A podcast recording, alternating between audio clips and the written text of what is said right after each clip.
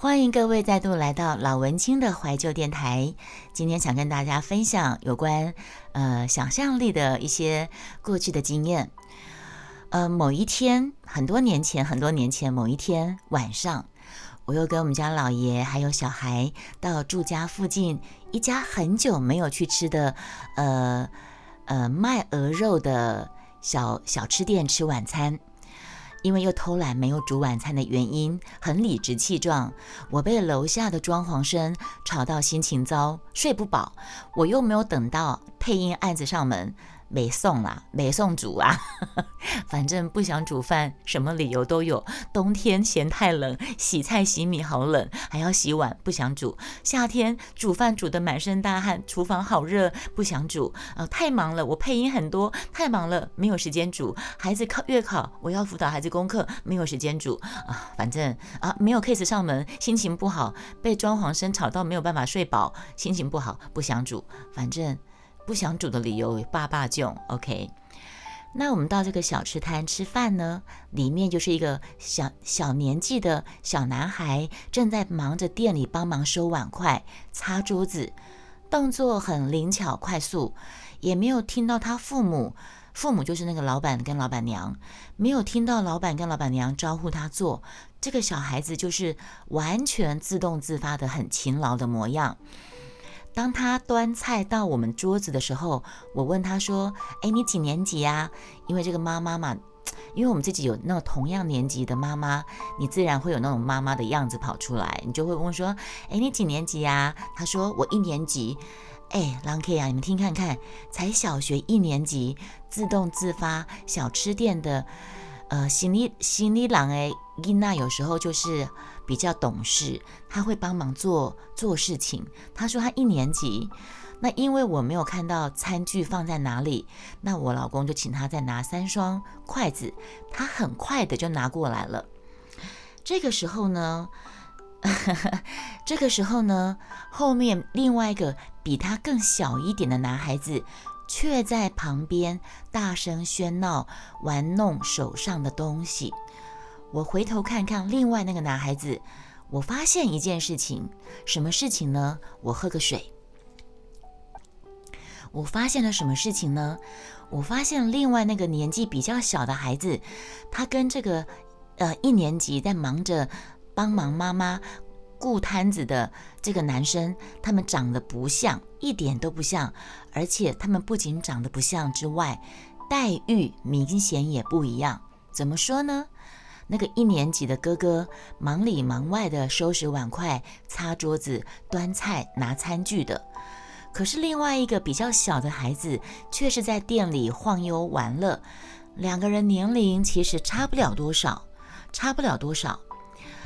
我突然边吃就边说，想起好多年前，似乎也是在这里看过一幕，可是我真的忘了细节了。我真的忘了细节，可是我确实有印象。回家后，我还跟我们家老爷说，好像是当时这两个年纪小的男生，就是同样这两个孩子，两个男生一直在吃糖还是在玩，有一个在吃糖，一个在一直在玩，那另外一个他也想吃也想玩，可是却被老板就是被爸爸打一耳光，还是怒声斥责，我忘了，可是我记得是同一家，就是这个情况。然后依稀记得，我当时我是走经过，我当时就讲说，怎么会父母这么偏心啊？同样一对兄弟，弟弟在玩在吃东西，哥哥想要吃要玩，却被爸爸打一巴掌，还被骂。我当时是经过，我当时就心里想说，怎么会有这么偏心的父母？结果今天这个晚餐，我就开始脑海里面一直想，我就让我的想象力一直在编剧情，一直猜测。我猜什么呢？你们猜我猜什么？会不会这个在做事这个孩子根本就不是他们亲生的，或者是不是外面小三生的，所以跟弟弟跟这个大老婆的小孩有明显的差别待遇？没有，对我我不晓得，我当时就觉得说，到底是不是是外面小三生的呢？这个老板娘是原配，然后这个是外面小三生的呢？哎，还是怎么样？我就开始在编故事，你知道吗？就连你知道那个小那个那个摊贩呐，那个那个卖小吃摊的那个摊贩老板脸上有一道疤哦，他的他脸上有一道很明显的刀疤，而且他还在门口停了一台白色的 B N W。我就看他老板的脸，他的刀疤，连他的刀疤都会让我联想到，也许是被砍过。因为我很久以前啊，你看我当时就有写，很久以前我曾经看他开一台很飘掰的白色大奔宾士停在门口，哦，是宾士，不是 B N W。你们可以想象那个画面很很很突兀吗？一间小小。不起眼的呃面摊子门口停一辆显眼醒目的豪华轿车，那是有多么突兀的一个景象吗？那结账的时候呢，我就跟老板夸说：“哎呀，你儿子好乖哦，这么小就会帮忙哎。”那老板没有说话，没有说什么耶，他只是似笑非笑，点点头而已耶。也不过吃顿饭嘛，老板那个脸上那道疤，还有那个孩子忙进忙出的帮忙的样子，然后后面的那个小孩子在那边玩手机、玩游戏的样子，让我的想象力又不断的泛滥、不断的泛滥开来了。嗯，对，呃，你们知道吗？我们戏子这附近有很多小吃，也会有很多摊贩是在那个。呃，走廊上面会有摊贩，譬如说甜不辣摊子。我们这边就有一家呃陈家凉面，他曾经是一个小摊贩，卖凉面、卖甜不辣开始发迹的，卖卖卖卖到后来就有个店面，生意还很好。后来呢，两三年前有一个在我们家斜对面的一个走廊上有一个有对夫妻，那个夫妻那个先生看起来也是流氓流氓的样子。你们知道吗？他流氓流氓样子，呃，我为什么要强调他流氓流氓样子？因为刚才讲那个呃卖那个小吃摊的老板，我怀疑他是混黑道的，就让我联想到另外一件事情，跟混黑道有关，顺便跟你们分享。这以前莫愁开台就是会这样分享的，我会念一下我的文章，但是就会旁征博引的讲出其他的事情。我看一下你们最近鹅肉很夯。后来大哥不混，就来小吃店，有可能，有可能。当年大哥被砍，小弟挡刀，一一刀死了，儿子就被大这个大哥照顾了。哎，有可能哦，有可能哦。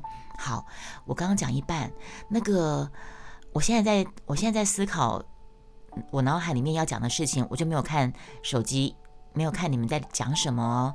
我待会儿讲完放音乐的时候再来看你们的留言啊。那个，我刚刚不是讲。我们前几年，我们门口，呃，不是我门口，在我们对面斜对面没多久，有一个甜不辣卖甜不辣跟卖面线的一对夫妻，那个老公也是一脸流氓样，他卖甜不辣跟面面线其实都不怎么好吃，实在说真的，我真心觉得不好吃，但他们就开了一个店面，然后呢，开了一段时间之后，在我们家的这一边。也是距离他大概是他的斜对面，等于是跟他相对角、对角线、对角线的地方有一个年轻人，他摆了一个摊子，单纯卖甜不辣。可是这个单纯卖甜不辣的这个年轻人卖的甜不辣，我真心觉得好吃。我们家老爷买过一次，我也买过一次，之后就没有了，他就不见了。你知道为什么不见吗？我后来去问那个，因为那个。那个年轻人卖甜不辣的年轻人旁边是一个呃卖火锅的，我就问那个火锅店说：“哎，老板，你们这边门口本来不是有个笑脸呢，卖甜不辣，他卖很好吃哎，啊怎么才买两次他他就不见了？你们猜，你们要不要猜猜看，他发生了什么事情？他为什么不见了？我刚才不是有先提到斜对面。”有有一个店面的夫妻开甜不辣卖面线卖面，但是不好吃的那个老板，我这样一脸一脸凶相，很像混黑道的吗？这样你们还猜不出来吗？那个老板去跟那个年轻人卖甜不辣的摊子的年轻人跟他讲，跟他讲说：笑人呢，啊我卖甜甜不辣，啊你卖卖甜不辣，你是别给我按他做生意，你羞羞了啦，这样子。那个老板跟那个笑人的甜不辣这样这样说，然后那个年轻甜不辣的好吃的就收了，对，就换到别地方去了。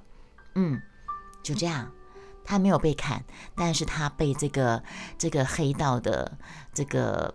混黑道，然后我为什么想到黑道就想到这个事情？因为我女儿之前国中在这个附近的一个补习班补习的时候，那个补习班班导，补习班班导以前也是混黑道，应该是说那个班导年轻气盛的时候是混过黑道。他就跟我女儿说：“你们知道吗？戏子这边很多卖吃的，都嘛是黑道。” 所以，我跟你们说，刚才讲那个让我想象力泛滥的那个那个小吃摊的老板，脸上有刀疤，停开一个面摊子，门口还停停一部白色的 Benz 的那个那个人，搞不好也是混黑道。然后这个卖呃甜不辣不好吃，卖甜不辣跟面线不好吃，还去呛虾斜对面一个好吃甜不辣摊子的笑笑脸的那个老板，他也是混黑道。然后另外一个转角，一个卖那个卖粥是呃卖。卖广东粥炒饭的一个一个叫什么的，我不要讲，不然这样地理位置铺路太明显。他也是黑道，他也是兄弟来着，所以我就发现说，哦，我发现我是我身处在这个位置附近，很多做吃的，原来他们都是有黑到底的。难怪台湾小吃那么难做，其实真的会哦。他就这样呛虾，哎，可是我跟你们讲，我说的那个难吃的甜不辣，那个甜不辣面线，他们弄太多东西了。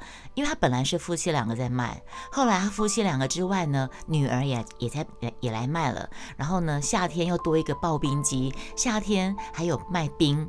然后他们就从甜不辣呃面线卖面卤肉饭，然后还有串冰。可是。就变你什么都都卖，你都四不像。而且我本来就觉得他东西并没有很好吃。听说他收了，他的店面已经在顶让出租当中了。